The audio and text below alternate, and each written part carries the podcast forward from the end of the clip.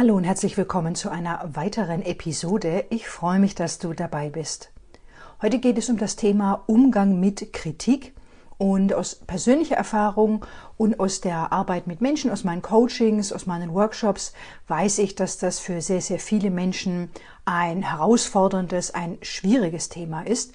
Und ja, für mich war das auch ein langer Weg, mich damit auseinanderzusetzen und Freundschaft zu schließen. Und ich kann heute sagen, dass ich gerne Kritik empfange. Und da schauen mich Menschen oftmals mit großen Augen an und fragen, wie ich das denn gemacht habe. Und ja, ich weiß auch noch im Studium, ich habe ja Wirtschaftspsychologie studiert und dort hatten wir dann die Möglichkeit von Studierenden aus dem höheren Semester gecoacht zu werden. Ich hatte ja die Vertiefungsrichtung Personal, wo es eben auch um Coaching ging und da haben wir eben selber Coaching-Prozesse durchgeführt und waren auch Teil von Coaching-Prozessen. Und da weiß ich noch, ich habe damals das Thema gewählt, Umgang mit Kritik, weil das eben für mich so, so schwierig war. Ganz, ganz viele Jahre war das super schwierig, denn für mich war das Thema, dass ich das alles sehr, sehr persönlich genommen habe und das sehr mit meinem Selbstwert verknüpft habe und ja, eigentlich egal, was der oder die andere zu mir gesagt hat, es war immer wie so ein Stich ins Herz und immer ich bin schlecht, ich bin nichts wert, meine Arbeit ist nicht gut genug. Und die ganze Litanei wurde da eben so losgetreten. Also es hatte ganz viel mit Selbstwert und Selbstbewusstsein zu tun. Und ich konnte auch weniger erkennen, welche Geschenke auch darin enthalten sind. Auch ähm, bei Feedback war das oftmals so, und das sagt man ja auch, Feedback ist ein Geschenk. Ähm, ja, das Geschenk habe ich öfters mal nicht erkannt. Da will ich auch ganz ehrlich sein. Also das war wirklich ein langer Weg, den ich auch da beschritten habe. Mm. Aber ich bin jetzt wirklich an dem Punkt, wo ich sagen kann, dass ich gerne Kritik erhalte. Ich habe für mich einen ähm, guten Weg gefunden, was auch immer gut heißt, einen, einen, einen Weg gefunden, damit umzugehen. Und ich möchte gerne ja, die Erkenntnisse, die ich in diesem Prozess gewonnen habe, mit dir teilen, aber auch, was andere Menschen beschäftigt und was ich im Coaching auch mit Menschen immer wieder bespreche und bearbeite. Was mir ganz wichtig ist bei diesem Thema Umgang mit Kritik, ich spreche hier von konstruktiver Kritik, von wertschätzender Kritik, auch von kritischen Anmerkungen von ja, Personen, die auch qualifiziert sind, das eben auch zu äußern. Wenn wir jetzt zum Beispiel auf den beruflichen Kontext schauen, das ist das, womit ich mich hier beschäftige. Es geht nicht um destruktive Kritik, dass du auch persönlich angegriffen wirst, dass es unter die Gürtellinie geht, das meine ich hier nicht. Dazu habe ich dir drei Impulse, drei Fragen mitgebracht, die sehr, sehr kraftvoll sind, wenn du deinen Weg dort beschreitest und eben dich selber hinterfragst, was da eben auch so die, die Schwierigkeit und die Herausforderung für dich ist und wirklich auch so einen konstruktiven Weg für dich finden kannst, mit Kritik umzugehen. Und die erste Frage ist, die ich dir gerne mitgeben möchte, welche Bedeutung gibst du dem Gesagten? Welche Bedeutung gibst du dem Gesagten? Und das ist natürlich von der Situation abhängig und von welchen Menschen du eben auch Kritik oder kritische Anmerkungen erhältst. Das spielt natürlich alles mit rein. Aber welche Bedeutung gibst du dem Gesagten? Weil das ist ja, das kannst du ja letztlich auch beeinflussen und auch steuern. Und das ist so der allererste Impuls, dass du dem nicht ausgeliefert bist, was in deinem Kopf passiert und welche Gedanken du denkst, beziehungsweise welchen Raum du bestimmten Gedanken auch gibst. Dass du für dich erkennst, dass du da eben Einfluss darauf hast, dass du dem nicht ausgeliefert bist und dass du eben für dich auch immer schauen kannst, okay, wie interpretiere ich das, was die andere Person zu mir gesagt hat und inwiefern kann ich mich von dieser Interpretation auch lösen. Deswegen kann es ja auch sehr, sehr unterstützend sein, da eben mit einem anderen Menschen darüber zu sprechen, mit einem Coach oder auch mit einem äh, mit einer Freundin, einem Freund oder einer anderen nahestehenden Person die Situation zu schildern und da eben auch eine neue Perspektive darauf zu erhalten, die weniger emotional gefärbt ist in der Regel. Und ja, zu den Emotionen kommen wir auch gleich noch. Aber das ist so die allererste Frage und der allererste Impuls, den ich dir mitgeben möchte, dass du da Einfluss darauf hast, wie du die Dinge interpretierst und welche Bedeutung du dem Gesagten gibst. Dann die zweite Frage, die ich dir gerne mitgeben möchte. Was erwartest du von dir, wie du mit Kritik umgehen sollst? Welchen Anspruch hast du an dich? Das kann zum Beispiel sein, das habe ich auch öfter schon gehört, dass Menschen von sich erwarten, dass sie ja das ganz sachlich und professionell nehmen.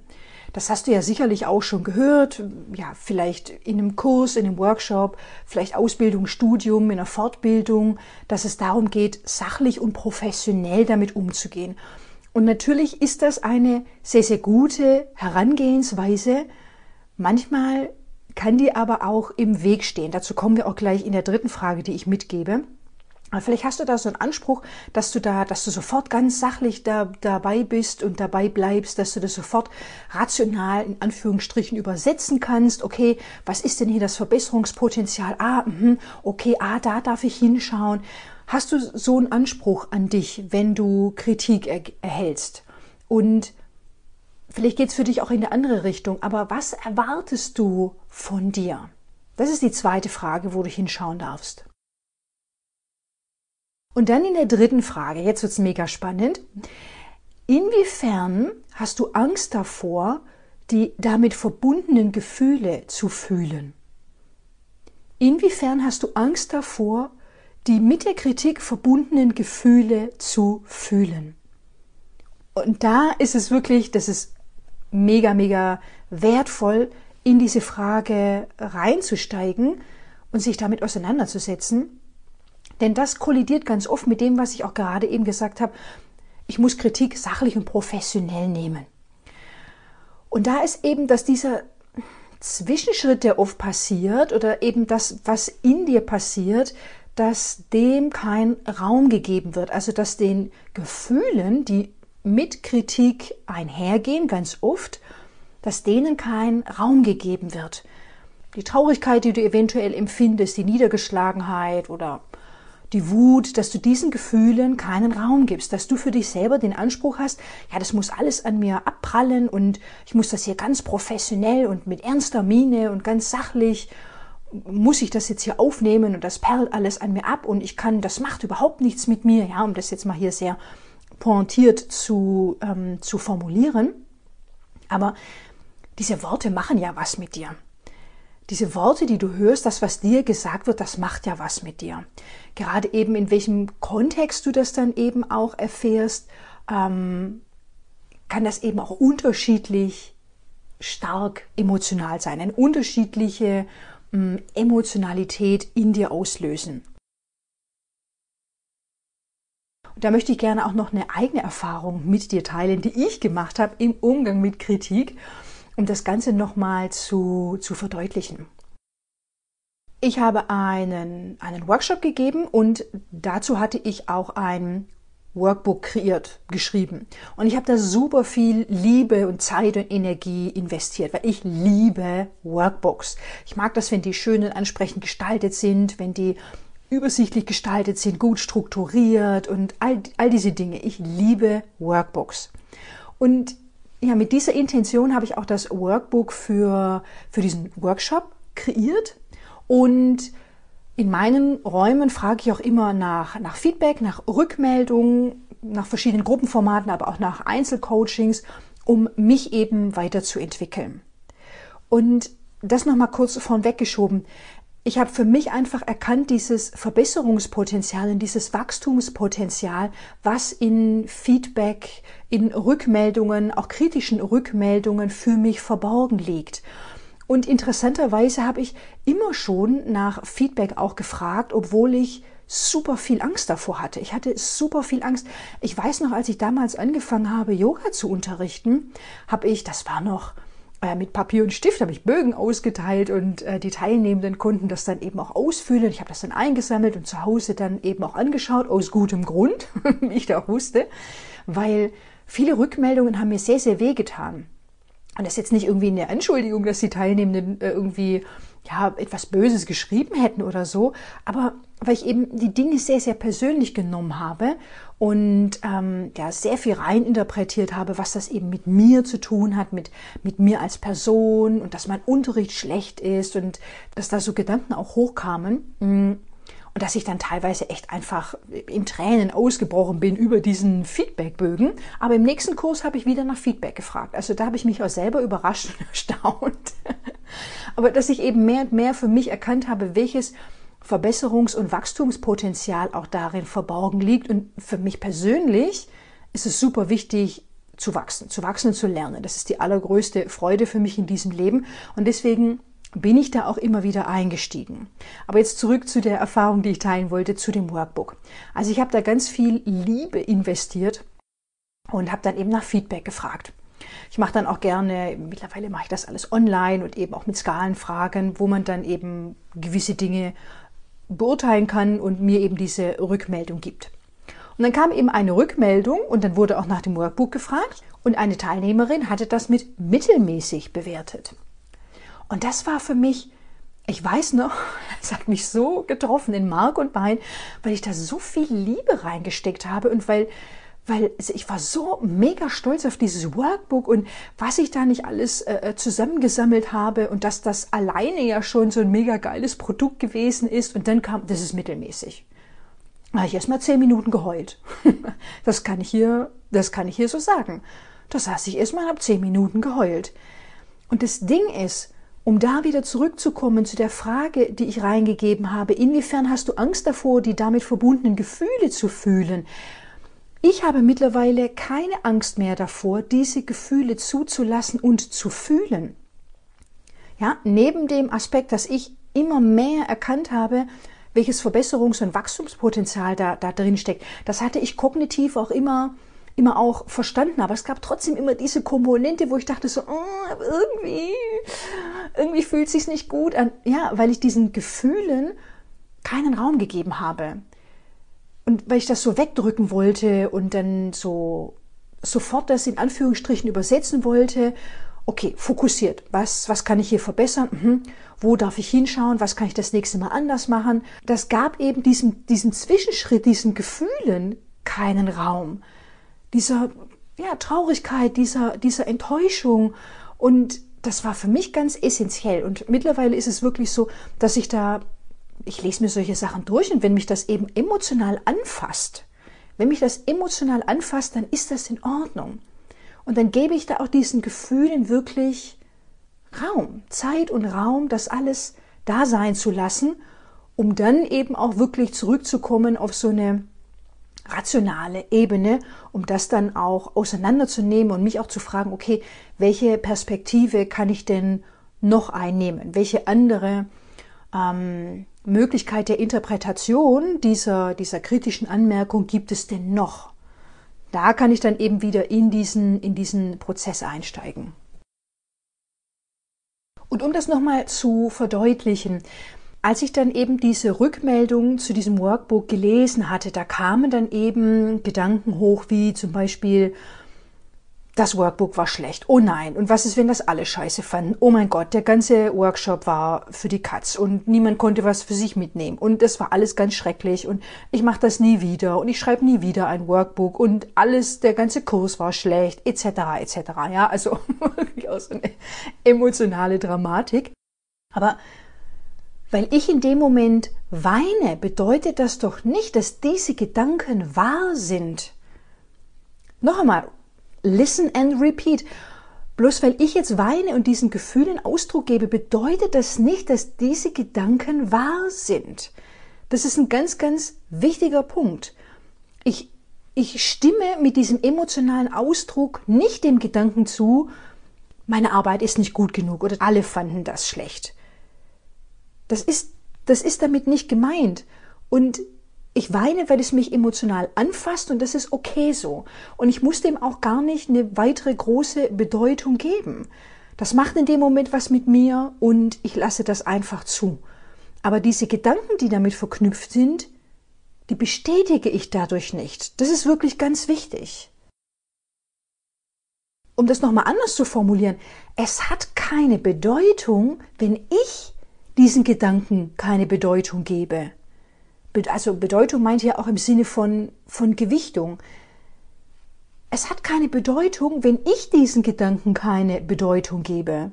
Und es ist ja eben so, es kommt ja erst der Gedanke, dann kommt die Interpretation oder die, die Zumessung einer Bedeutung und dann kommt eben das Gefühl.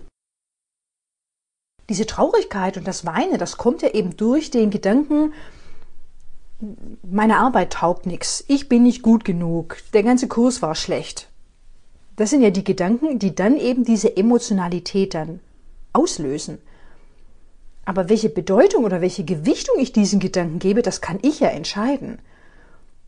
Wenn ich jetzt sage, keine Ahnung, ja, ich bin jetzt voll der Loser, weil ich zehn Minuten geheult habe, ja, wir sprechen ja wahrscheinlich alle sehr, sehr kritisch mit uns und würden mit nahestehenden oder Menschen, die wir lieben, niemals so sprechen dann ist das eine Interpretation, eine Bedeutung, eine Bewertung, die ich dem Ganzen gebe.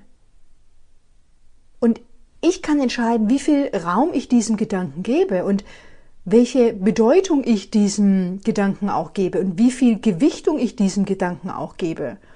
Das ist wirklich, das ist wirklich ganz, ganz wichtig. Und dann nach diesem ganzen Prozess, nach diesem Durchfühlen und für mich aufmerksam sein, welche, welche Interpretationen lasse ich zu, welche äh, Bedeutung und Bewertung lasse ich auch zu. Da gehört auch so eine gewisse mentale Disziplin dazu. Da gehört auch eine gewisse mentale Disziplin dazu, dich in diesem Moment auch selber zu beobachten, selber auch zu erkennen, welche Gedanken kommen da auch immer wieder hoch und dann eben auch zu sagen, okay, jetzt ist aber auch gut. Jetzt ist gut ich unterbreche jetzt hier diesen Gedankenfluss, der oftmals so eine Spirale auch lostritt, die immer weiter nach unten driftet und dich mehr und mehr in auch so unangenehme Seinszustände reinzieht.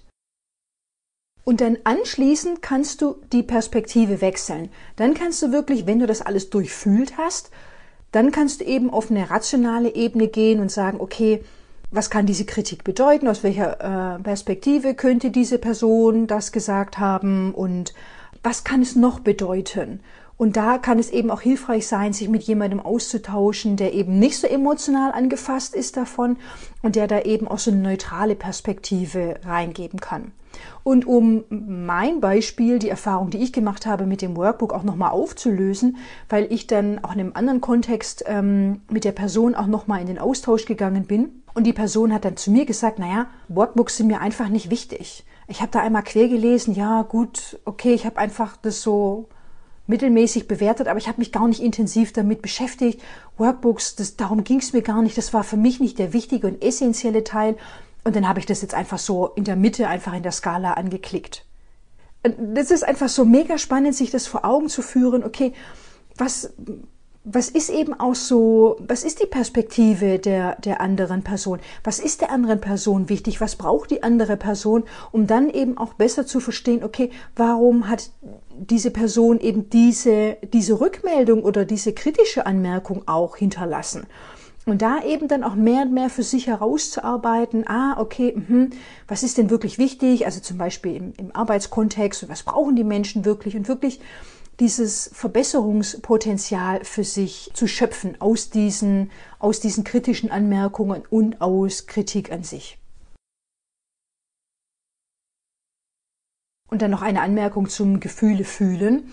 Ich kann verstehen, gerade wenn diese kritische Anmerkung im Arbeitskontext vielleicht geschieht, in einem Feedbackgespräch, also in, in, in einem Angestelltenverhältnis und ich sitze da in einem Meetingraum mit, keine Ahnung, meinem Chef, meiner Chefin und der Personalleiterin, wem auch immer, dann kann ich verstehen, dass Menschen sagen, naja gut, da jetzt hier meinen Gefühlen freien Lauf zu lassen, ist unangebracht oder unangemessen oder ist mir unangenehm, es fällt mir schwer, wie auch immer, obwohl ich also eine große Freundin davon bin, in die Corporate World auch mehr Emotionen, mehr emotionalen Ausdruck auch zuzulassen und Emotionen als Ressource zu sehen, aber dazu kann ich jetzt nochmal eine eigene Episode aufnehmen, dann kann ich verstehen, dass man eben in dieser Situation, dass da wenig Raum ist, um die Gefühle auszudrücken und dass man da vielleicht erst einmal, wenn ein das emotional berührt, da erstmal vielleicht irgendwie ein, ein Pokerface macht oder sich das einfach nicht anmerken lässt und dann einfach da auch wirklich ähm, sachlich weitergeht in diesem Gespräch, weil der ganze Rahmen und der ganze Kontext ist ja auch super sachlich und,